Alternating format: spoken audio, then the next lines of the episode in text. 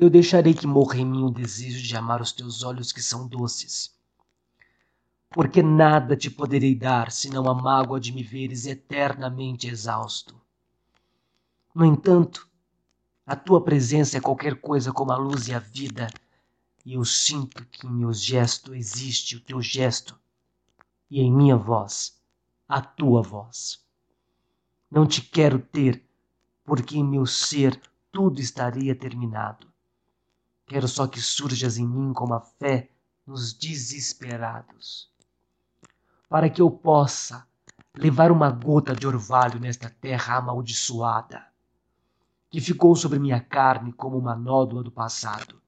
Eu deixarei, tu irás, e encontrarás a tua face em outra face. Teus dedos enlaçarão outros dedos, e tu desabrocharás para a madrugada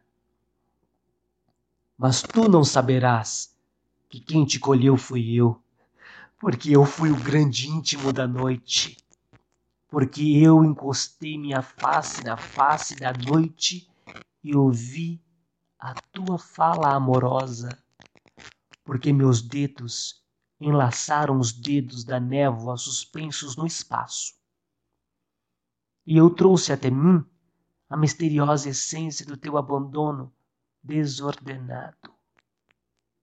Eu ficarei só como os veleiros nos portos silenciosos, mas eu te possuirei mais que ninguém, porque poderei partir, e todas as alimentações do mar, do vento, do céu, das aves, das estrelas, serão a tua voz presente, a tua voz ausente, a tua voz serenizada.